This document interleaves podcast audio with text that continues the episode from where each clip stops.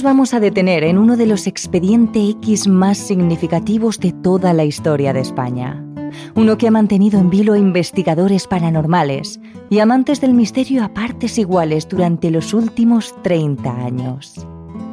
Hablamos de uno de los enclaves con mayor actividad paranormal de España, de uno que lleva registrando muertes, ataques paranormales, apariciones y hechos inexplicables desde hace siglos, que de generación en generación ha sido transmitido de padres a hijos como un lugar maldito, como mínimo un lugar de mal fario, de mala suerte, y que ha tenido fantasmas con tanto renombre, tan famosos, que a día de hoy solo con decir su nombre hay gente que se echa a temblar.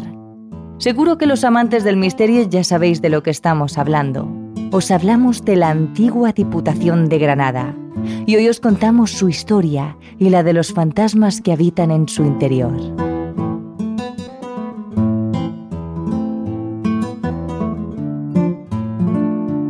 Terrores Nocturnos con Emma Entrena y Silvia Ortiz.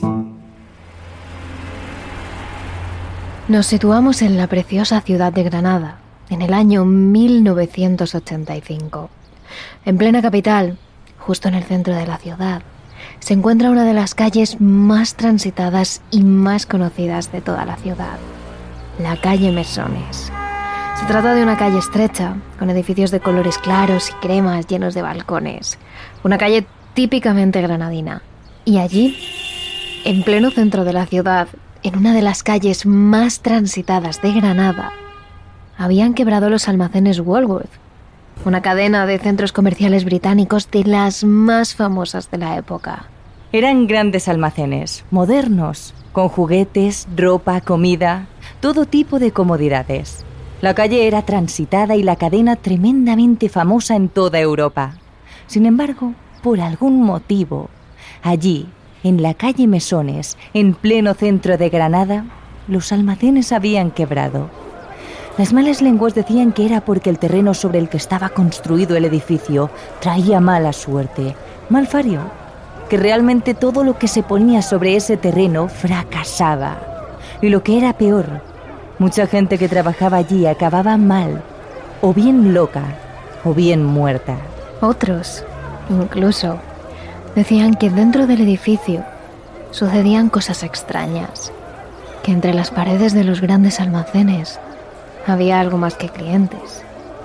Que de vez en cuando, en medio de la noche, los trabajadores se encontraban con neblinas extrañas, con nebulosas de luz, con algo que ellos denominaban como espectros, y que dentro pasaban cosas inexplicables. Escaleras mecánicas que se movían solas, objetos que cambiaban de lugar.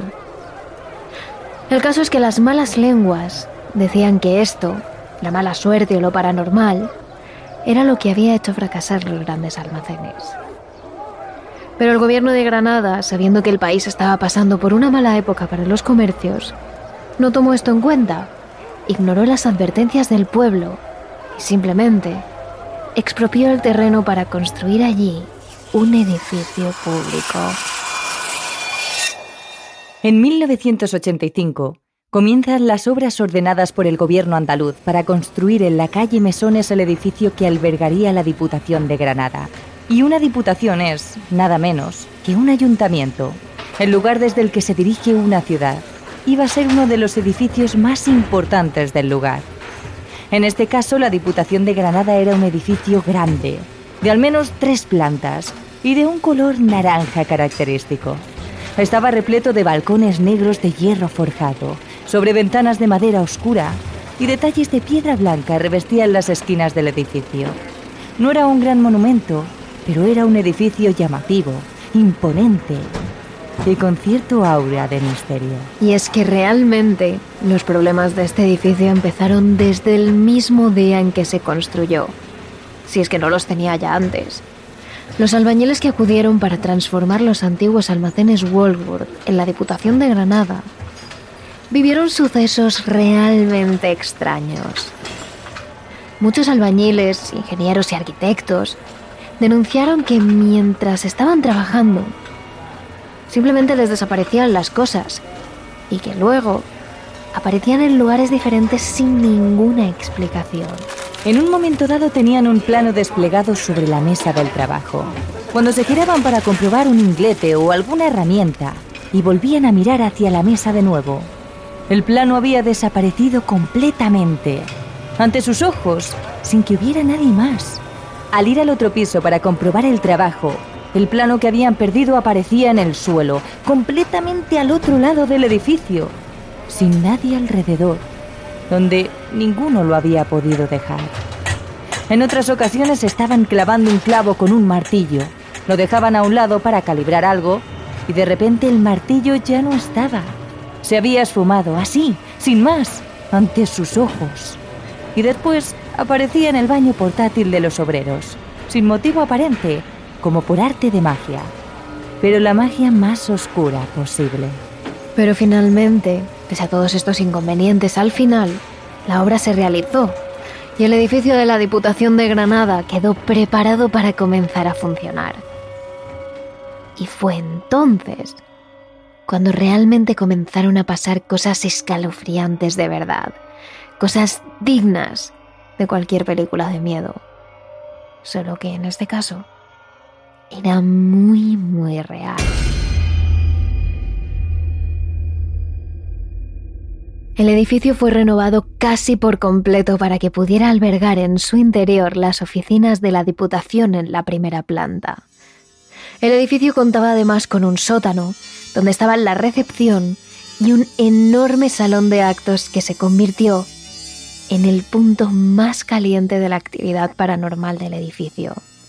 Los que trabajaban en el sótano, bedeles, recepcionistas, vigilantes de seguridad, hablaban entre ellos de las sensaciones extrañas que se vivían en el sótano, de sentirse observados, de cómo el vello de la nuca se les erizaba al bajar allí de la incomodidad. Y extrañamente, todos ellos habían escuchado golpes, unos golpes sordos y secos que parecían venir de las mismísimas paredes y de dentro del suelo. Y la sensación se intensificaba en las únicas escaleras que conectaban ese sótano con las plantas superiores. Esa era la sensación general de todos y cada uno de los trabajadores que cada mañana pisaban la Diputación de Granada para trabajar. Pero hay algunos empleados que vieron cosas concretas simplemente aterradoras. Y estos son sus testimonios. Un vigilante aseguró que una noche se quedó solo en el edificio haciendo guardia. Era su hora de hacer la ronda, primero por las oficinas de la primera planta, luego por el sótano. Y allí le recibió un ruido, un mecánico. Un ruido que cualquiera en esa época habría reconocido, el de una máquina de escribir. El vigilante enfocó con su linterna la sala, con cuidado, pensando que algún empleado se habría quedado más tiempo o que alguien había entrado en el edificio. Y siendo sinceros, aunque fuera un vigilante, no tenía ninguna ganas de enfrentarse a un intruso. Aunque lo que vio quizás habría preferido ver a un ladrón. En la sala, algunas de las máquinas de escribir que los empleados utilizaban por las mañanas seguían moviéndose. Sus teclas subían y bajaban rítmicamente haciendo ese sonido que también conocía, como si unas manos invisibles siguieran tocándolas, siguieran escribiendo al terminar la jornada laboral. Las máquinas estaban en funcionamiento las teclas se movían, pero allí no había nadie que estuviera escribiendo. Estaba solo en una habitación vacía, a oscuras excepto por la luz de su linterna. De repente, el aire se había hecho irrespirable, el ambiente pesado, y ya ni siquiera escuchaba el ruido de las máquinas, solo el latido desbordado de su corazón contra su pecho. El vigilante enfocó la linterna hacia las escaleras y sin más salió corriendo hacia la planta superior.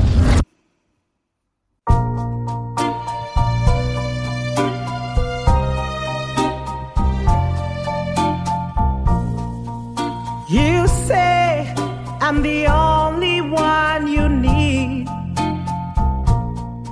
And I know if you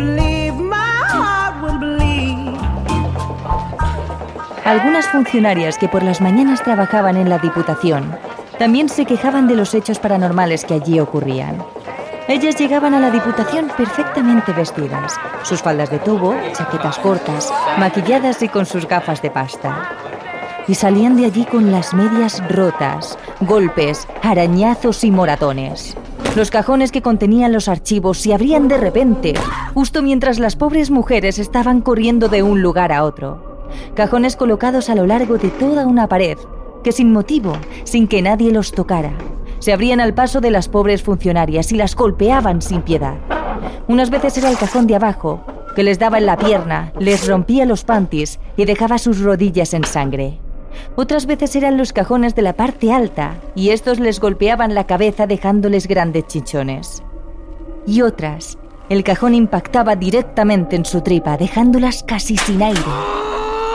Ninguna de ellas dio su nombre, pero era Vox Populi en las oficinas.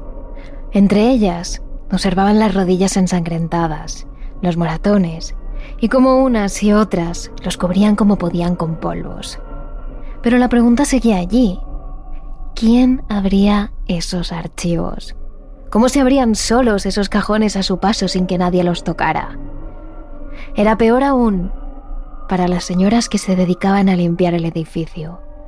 Sobre todo, las pobres mujeres que se dedicaban a hacerlo a última hora de la tarde, cuando ya no había nadie dentro y tenían que dejarlo perfectamente preparado para la mañana siguiente mientras arrastraban su carrito de la limpieza por los pasillos y las salas del sótano.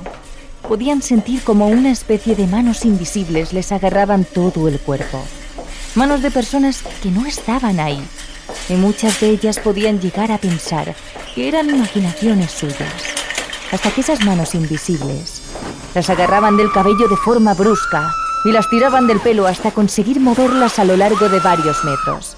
Finalmente la fuerza de esas manos las cogían del pelo todavía más fuerte y las lanzaban contra el suelo, donde caían como un peso muerto y eran arrastradas durante segundos. Así durante varios minutos, hasta que finalmente todo paraba sin más, de repente, como si nada hubiera pasado. Y a las mujeres solo les quedaba levantarse doloridas del suelo, revisarse el cuerpo para ver los moratones que sabían que les saldrían, ver si había algún daño más y levantarse. Nadie las creería, así que simplemente se atusaban el pelo, se arreglaban el uniforme y continuaban trabajando con su carrito. Y aunque sabían que nadie creería en su palabra, los rumores empezaron a correr entre ellas en los corrillos de trabajadoras. Otros, un grupo de más de 10 trabajadores, 10 personas diferentes en momentos distintos del día y sin ninguna relación entre sí, declararon ver exactamente lo mismo. Era una especie de nebulosa en la que apenas se distinguía una silueta humanoide, de color oscuro como si llevara ropa negra y delgada, y sobre todo alta, alta como una torre. Muchos dijeron que prácticamente la silueta podía medir más de dos metros y medio, y esa silueta humanoide y oscura, que la mayoría coincidían en que era masculina, vagaba por los pasillos de los sótanos y sobre todo por las escaleras que conducían a la planta de arriba. Vagaba en línea recta, sin detenerse ante nada ni ante nadie, y cuando llegaba a la pared, simplemente desaparecía tras ella, en silencio, atravesándola como si no fuera más que una hoja de papel. A este ser, a esta figura, la vieron diez personas de diez puestos diferentes, de día y de noche. Su aparición era así de frecuente. Y todos ellos dan el mismo testimonio y coinciden en una cosa. Su presencia era aterradora. Y hay muchos otros testimonios. Concepción Castillo, una funcionaria que trabajaba en la Diputación, contó cómo en todo momento había ruidos, subidas y bajadas de la temperatura, movimiento de objetos, cómo los archivadores se abrían y se cerraban solos. Y allí, uno nunca podía estar tranquilo. Un responsable de mantenimiento cuenta como estando de servicio en uno de los pasillos intentando arreglar algo que se había averiado, una especie de luz potente y cegadora se le acercó por el pasillo. Cuando la tuvo literalmente enfrente, distinguió una especie de figura clara y blanca que lo cogió del cuello de la camisa y lo elevó del suelo unos centímetros. Algunos guardias de seguridad cuentan que por la noche patrullaban en un lugar con perros entrenados para detectar y neutralizar intrusos. Cuentan que los perros no querían entrar en ciertas habitaciones o pasillos. Todas las noches, cuando llegaban hasta allí, los perros ladraban enloquecidos, erizaban la cola y ponían todo su vello de punta. Y esto solo es la punta del iceberg de testimonios de todo lo que hubo en el edificio de la Diputación de Granada un edificio realmente encantado. Pero de todos estos testimonios, hubo pocos tan impactantes como el del Policía Nacional Manuel García Fernández. El hombre trabajó en 1991 en la Diputación de Granada vigilando el edificio por las noches, custodiándolo. En ese momento, según cuenta él, solo había una persona custodiando el edificio por las noches, Así lo marcaba el gobierno de Granada. Así que en la noche en la que ocurrieron los hechos que vamos a relatar, Manuel estaba solo con su arma reglamentaria en toda la Diputación de Granada. Según le cuenta el diario Ideal, en esa noche de 1991, Manuel se encontraba solo en el edificio, en su despacho, realizando algunas de las tareas burocráticas necesarias para su trabajo.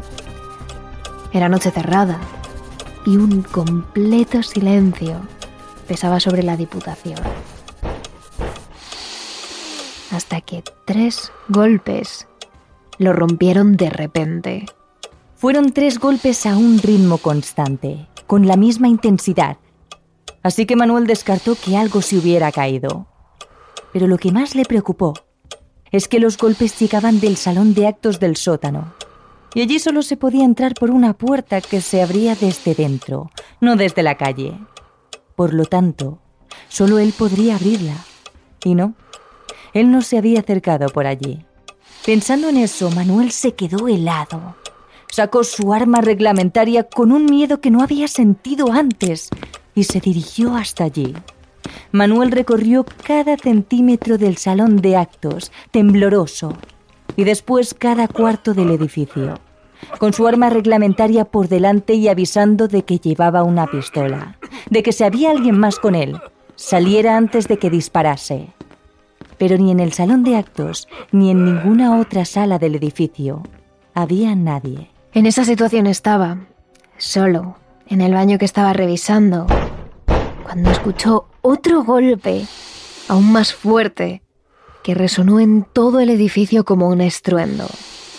Lo que fuera que Manuel estaba persiguiendo, no le tenía miedo. El policía se asustó, salió corriendo y finalmente, intentando intimidar a lo que sea que le persiguiera, gritó que iba a disparar si no se mostraba. Finalmente, disparó el arma a un macetero, sabiendo que tendría que dar muchas explicaciones después.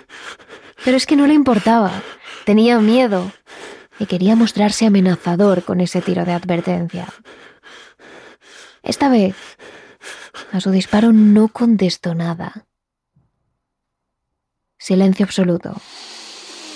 Manuel se relajó un poco pensando que se habría quizás sugestionado, aunque era raro en un hombre acostumbrado a las patrullas nocturnas como él. Y es que estaba seguro de haber escuchado todos esos golpes.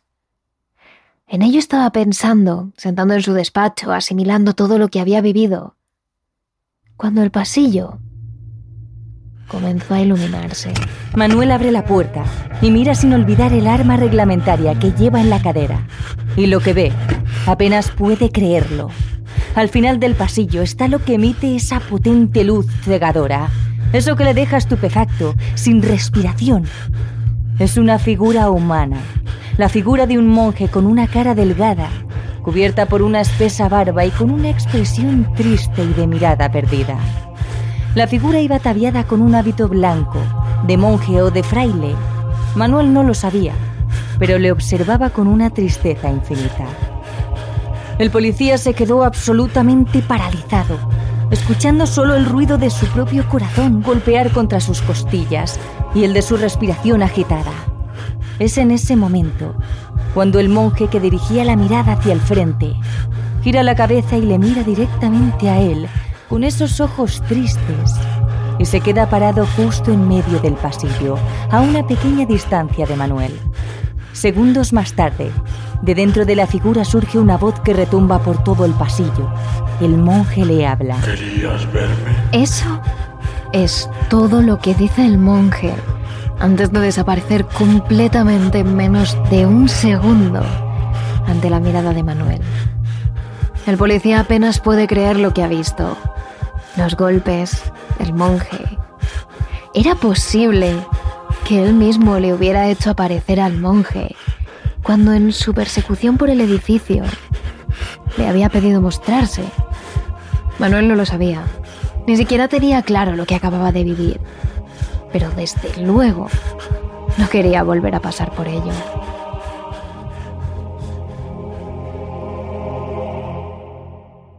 En 1986, la situación llega hasta tal punto que los trabajadores deciden denunciar públicamente lo que pasa allí. No solo el vigilante nocturno Manuel García Fernández ha vivido cosas totalmente inexplicables dentro del edificio. Como hemos mencionado antes, otros muchos trabajadores aseguraban que un escalofrío recorría todo su cuerpo cuando entraban en el establecimiento. La sensación allí era extraña. La mayoría de ellos decían escuchar pasos caminar a sus espaldas. Los cajones de las estanterías y mesas de trabajo se abrían y se cerraban sin motivo. Las puertas de los despachos, incluso algunas que estaban cerradas con llave, de la nada comenzaban a abrirse lentamente, para tras unos segundos cerrarse de un portazo con furia. En un principio los trabajadores decidieron callarse, pero estos sonidos, golpes, pisadas y extraños sucesos se convirtió en algo con lo que tenían que lidiar casi a diario. Y finalmente, tras tanto aguantar, decidieron quejarse. Pero por mucho que avisaron a los altos cargos para que acabaran con esta situación, estos no hicieron caso a sus peticiones. Sin embargo, en el momento en el que los empleados comenzaron a quejarse públicamente, casi de forma inmediata, el vicepresidente de la Diputación de por aquel entonces, José Luis Medina, redactó un permiso oficial para que el Grupo de Investigación de Sucesos Paranormales Omega realizase un estudio exhaustivo del lugar durante tres noches con el objetivo de comprobar si los rumores eran ciertos y en tal caso acabar con aquello que merodeaba por la Diputación de Granada. Así fue como del 21 al 23 de diciembre, el Grupo Omega se adentró en ese edificio con un permiso oficial, equipados con todo tipo de aparatos, micrófonos, sensores y cámaras, para poder captar de una vez por todas qué era lo que se encontraba allí dentro. Ya en la primera noche los investigadores se toparon con algo horrendo. Mientras investigaban todo el edificio totalmente vacío y únicamente abierto para ellos, llegaron hasta el sótano de las instalaciones. Allí algunos cuartos estaban llenos de grandes archivadores con muchos papeles, junto a otros montones de cajas por el suelo. Parecían ser los almacenes o una zona donde las cosas quedaban guardadas bajo llave y totalmente abandonadas sin ningún tipo de uso. Según fueron avanzando, las que estaban al fondo del pasillo cada vez tenían más polvo y menos trastos. Las paredes no estaban ni pintadas. Quedaba al descubierto la propia estructura del edificio. Eran salas abandonadas y sin ningún tipo de uso. Pero lo impactante fue cuando llegaron a una de las últimas que estaba prácticamente derruida. Se notaba que allí no había estado nadie desde hacía mucho tiempo. Si es que en algún momento, tras la construcción del nuevo edificio, alguien había llegado a abrir ese cuarto. La cuestión es que sorprendentemente cuando llegaron a esa sala donde no había ni luz, los sensores empezaron a pitar. Parecían haberse vuelto locos. El medidor de temperatura comenzó a marcar los números a toda velocidad. Cada vez menos, cada vez hacía más frío. Los investigadores se quedaron paralizados viendo aquello y poco a poco, con los aparatos en la mano, fueron recorriendo aquella habitación para saber en qué punto exacto se concentraba la energía. Lo cierto es que no tardaron mucho en saber de dónde procedía. En una de las paredes del cuarto, medio derruida, la actividad parecía dispararse todavía más.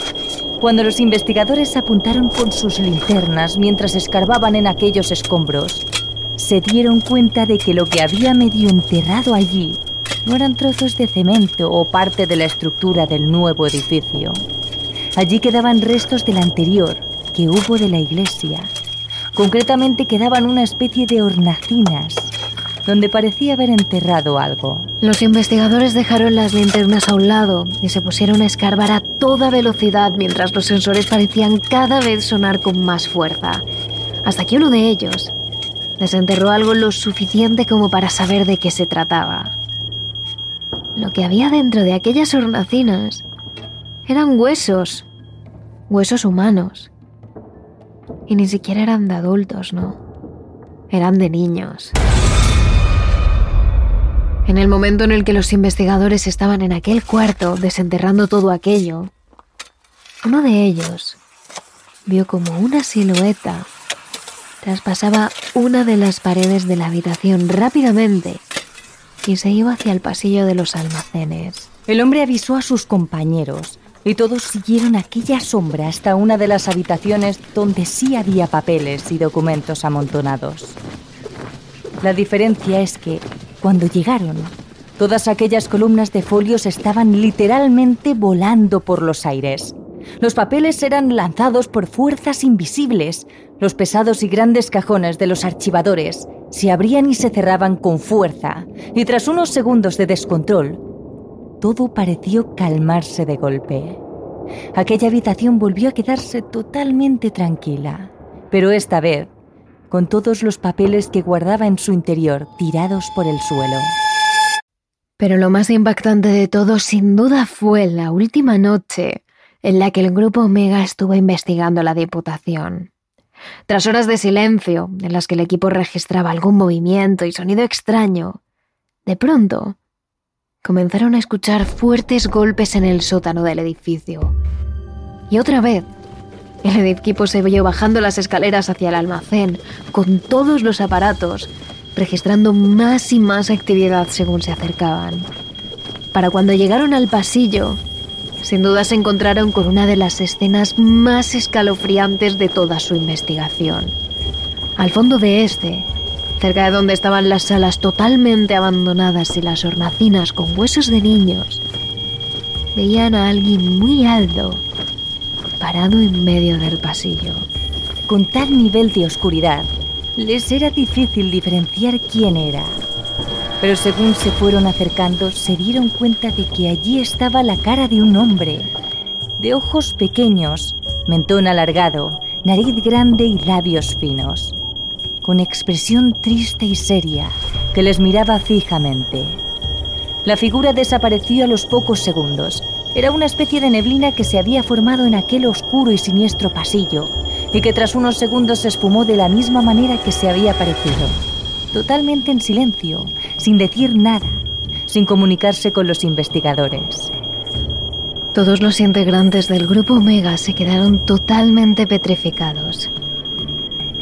Pero a pesar del pánico que invadía el cuerpo de todos ellos, Carmona Almendros, uno de los investigadores, decidió dejar una grabadora en aquel pasillo. Lo hizo como prueba, para ver si captaban algo, si alguien quería comunicarse con ellos. Y sorprendentemente, cuando volvieron a las horas, se dieron cuenta de que la grabadora sí que había registrado una voz. Una voz ahogada, grave, confusa, que parecía intentar decirles algo difícil de entender, pero que se puede escuchar, como termina diciendo, os arrepentiréis.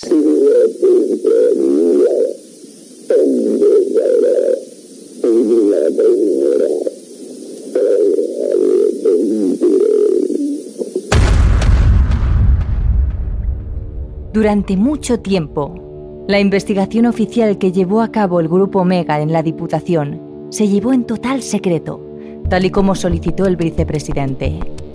Pero con el tiempo, esa confidencialidad se fue difuminando la información acabó llegando hasta los oídos de la prensa. Así fue como en 1899 el Diario Ideal de Granada dio a conocer los primeros datos sobre fenómenos paranormales que señalaban el edificio institucional como un verdadero centro lleno de poltergeist. Lo más llamativo es que lo que empezó siendo publicado en las últimas páginas del periódico llamó tanto la atención de los ciudadanos que acabó ocupando las portadas no solo de este medio, sino de otros muchos. Telediarios e informativos radiofónicos también abrieron sus programas de actualidad con la noticia de los fantasmas de la Diputación de Granada. Y la investigación paranormal llevada a cabo hacía tres años por el Grupo Omega. En apenas unos días el fantasma de la Diputación ya era algo que no solo conocían los granadinos, sino todo el país. Pero lo más impactante es que esto atrajo la atención de muchísimas personas investigadores, escritores y gente curiosa que viajó hasta Granada para poder entrar en aquel edificio encantado. Los días posteriores, los medios recogieron los testimonios de los vigilantes y trabajadores del edificio que se animaron a declarar ante la prensa. Las teorías sobre otras personas ajenas al edificio, que decían ser investigadores que habían analizado e indagado sobre el tema, también llenaban las páginas de los periódicos. Incluso se llegó a hacer un retrato robot del padre Benito, el fantasma de la Diputación, tras recopilar las declaraciones de varios trabajadores. Y al igual que toda la información anterior que salió en relación a la Diputación de Granada, el rostro de aquel ente que se le apareció a algunas personas ocupó la portada de la mayoría de los medios. Sorprendentemente, después de publicar esta imagen, en las redacciones de los medios de comunicación los teléfonos comenzaron a sonar repetidamente durante las semanas siguientes. Eran muchas las personas que aseguraban haber visto aquella cara, la cara de aquel hombre antes. Unos ojos tristes y pequeños, una nariz larga y unos labios finos que habían sido dibujados a lápiz en un folio, ahora reflejado en todas partes. El rostro de alguien que había despertado la curiosidad de muchas personas porque en él veían a alguien con el que alguna vez se habían cruzado. Una de las teorías que empezó a recorrer las calles de Granada era que la cara de aquel hombre era la del último párroco que había en la iglesia de la Magdalena poco antes de ser destruida. Es decir, pertenecía a uno de los que habitaron el edificio que estaba antes de la Diputación de Granada. Según contaron algunos, ese hombre no tenía buen corazón. Todo lo contrario bajo un atuendo religioso, escondía placeres ocultos que jamás nadie llegó a conocer detalladamente. Sin embargo, hay quienes dicen que él emparedaba a los niños que se portaban mal y que por ese motivo, bajo el terreno de aquella diputación, se habían encontrado huesos de niños. Sin embargo, los verdaderos parapsicólogos que vivieron en persona el contacto con el espíritu decidieron no decir nada y en su lugar optaron por guardar un profundo silencio.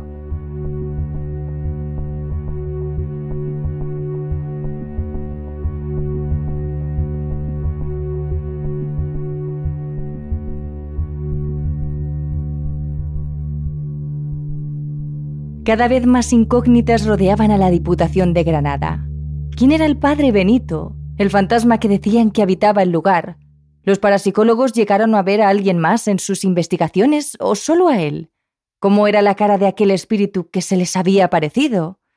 Tiempo después del estallido de la noticia, cuando la cosa parecía estar medianamente calmada, los investigadores que habían guardado un profundo silencio decidieron contar su experiencia a los ciudadanos y acabar con las dudas de la gente de una vez.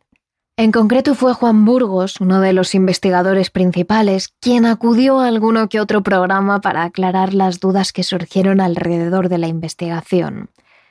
Sin embargo, por respeto a los compañeros y a su propio trabajo, muchas de las incógnitas quedaron sin resolver. Preguntas que aún a día de hoy nadie sabe aclarar, y que a estas alturas y por lo que parece, quedarán sin resolver para siempre.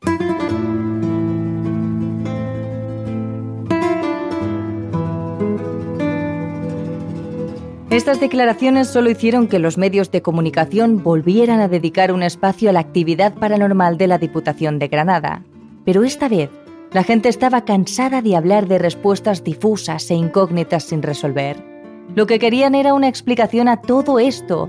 Querían conocer por qué exactamente en ese edificio ocurrieron todas esas cosas y a día de hoy seguían sucediendo hechos inexplicables. Y aquí es cuando entraron en juego los historiadores personas que decidieron contar con todo lujo de detalles las catástrofes que habían ocurrido cerca de aquel lugar durante los siglos anteriores. Además, también decidieron desvelar toda la historia del terreno sobre el que estaba construida la Diputación de Granada, ya que no solo en aquel lugar había existido la iglesia de la Magdalena, sino otros edificios que se vieron obligados a cerrar por su alta actividad paranormal y por las malas energías que guardaba en su interior. Pero esta oscura historia os la contaremos detalladamente en nuestro canal de Patreon de esta semana. Así que si todavía no eres mecenas, no sabemos a qué esperas. Y no te olvides de seguirnos en nuestras redes sociales, donde cada semana subimos contenidos exclusivos del capítulo y estaremos encantados de hablar con vosotros. Somos arroba terrores nocturnos barra baja TRN en Instagram y TikTok, arroba terroresn en Twitter y Terrores Nocturnos en YouTube.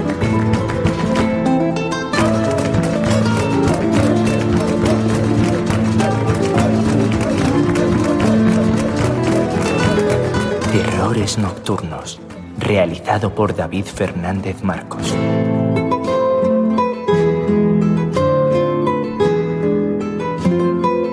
Si quieres más capítulos extra de terrores nocturnos, solo tienes que unirte a nuestro Patreon. Síguenos en nuestras redes sociales. Somos arroba terrores en Twitter y arroba terrores nocturnos barra en Instagram y TikTok.